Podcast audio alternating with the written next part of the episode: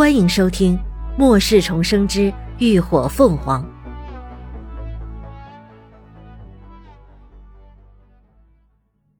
第二百五十六集。援兵，我有个办法。林鸾眸光一闪：“什么办法？”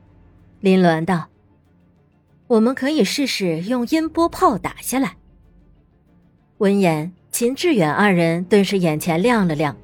这一办法倒是可以试一试。声波炮属于定向攻击，不仅攻击力强大，而且速度快，射程远。只要打中，肯定能把飞龙那一举震碎。而且他们一支一支的打，完全有足够的时间让音波炮重启。林鸾接着道：“嗯，这样，我建议只留下火系和风系异能者在城墙上，在防御罩开启前负责吸引和牵制其他飞龙怪。正好秦叔那儿还有几把火焰枪可以用，其他人都去城墙下隐蔽。”准备随时攻击打下来的飞龙怪，完全可以。秦志远和风起也都赞同，二人的目光此刻都重新变得坚定火热了起来。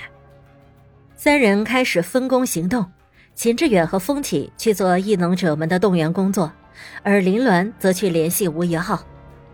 这个计划要想完成，必须要有他配合着及时开关能量防护罩。依吴一号预测。能量防护罩最多只能再坚持十次的撞击就会失效了，所以这是他们最后的机会了。如果失败，就必须立刻弃城离开。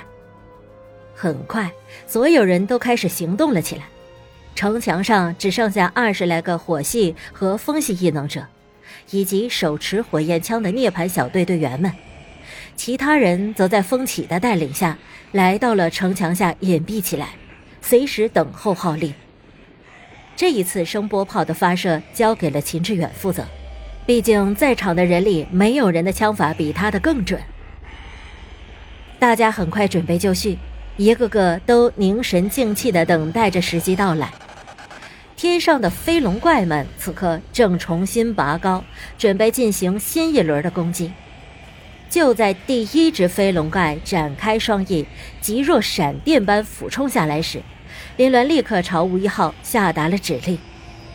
只见众人头顶上覆盖的那一片淡淡蓝光，开始迅速地向城中央的塔楼收缩，而秦志远手中的声波炮炮口已经瞄准了目标。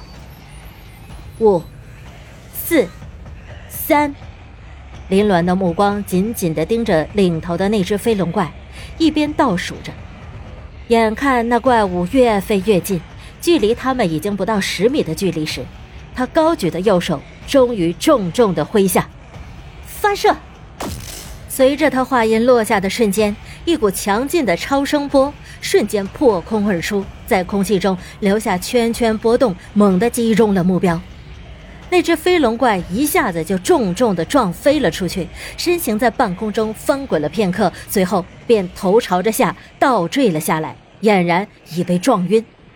与此同时，城墙上早就准备就绪的众人也都立刻发起了攻击。一片灼烈燃烧的火焰瞬间冲天而起，在大风的助威下，直接朝着其余蜂拥而来的飞龙怪席卷而去。怪物们猝不及防，正好被烈火燎了个正着，口中顿时发出凄厉的嚎叫，忙不迭地扇动着双翼，拔高身形，仓促地躲避着。而吴一浩趁此机会，再一次开启了能量防护罩，又将众人严密地守护了起来。另一个方向，那被击中掉下来的飞龙怪正好砸在了自由市场上，已经完全失去了知觉。被风姐他们一哄而上，轻而易举地宰杀了。计划的初次成功，顿时让大家都信心倍增，纷纷严阵以待，等待下一个时机的到来。但他们的好运并没有持续多久，就在他们又如法炮制，相继击落了两只飞龙怪后，其余剩下的几只怪物们就突然掉头飞向了河岸。正当众人不解时，就见他们张牙舞爪，抓起地上的试吃兽，扇动着双翼，直接将之提上了半空。林鸾等人立刻就明白了他们的意图，他们这是想要拿噬吃兽当炮弹呢。而这种行为毫无疑问肯定是丧尸领导者指使的。果然，那些飞龙怪直接飞到城墙上空，就松开了利爪，任由一只只噬吃兽做着自由落体运动。那巨大的身躯在重力作用下，不断重重地砸在能量防护罩上，砸得整片蓝光都肉眼可见地颤动了起来。这是能量防护罩即将失去效力的征兆。此刻，所有人都脸色大变，心里明白，这最后的机会还是失败了。纵然再不甘心，林鸾此刻已经没有了计策，最终还是决定放弃。趁着防护罩还未完全失效，他连忙召集众人撤下了城墙。可就在这时，他耳机里却突然传来了吴一浩的声音：“林鸾，长荣基地雷霆上校发来无线电，询问我们要不要导弹支援。”林鸾顿时一愣，他没有想到时隔多日再一次联系上故人，竟然是在这种情况下，更没有想到他会来帮忙。这援手来的不可谓不及时。鉴于之前种种，林鸾丝毫不怀疑雷霆的意图，他连忙回道：“需要你立刻将河道以及河道对岸的准确坐标发给他，让他即刻发起攻击。”就算最后真的要放弃，也不能让外头的畜生们好过。吴一浩一一回复，对方很快又发来消息，表示已经成功发射了五枚导弹，预计将在十分钟后到达。十分钟，林鸾蹙起眉，思绪快速的转动着，心里又有些纠结：他们要不要再坚持十分钟呢？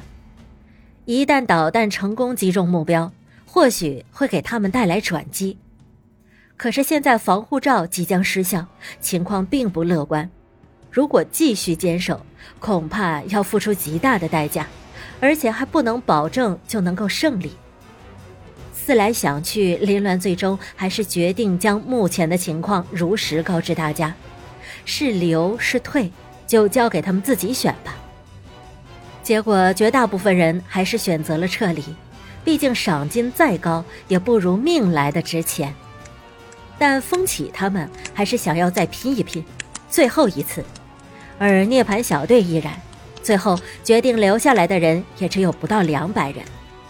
就在众人商议出结果，准备立即撤离时，他们头顶上的能量防护罩终于承受不住，被彻底砸破了。一直堆积在防护罩上的试吃兽，顿时如下饺子一般，纷纷砸落了下来。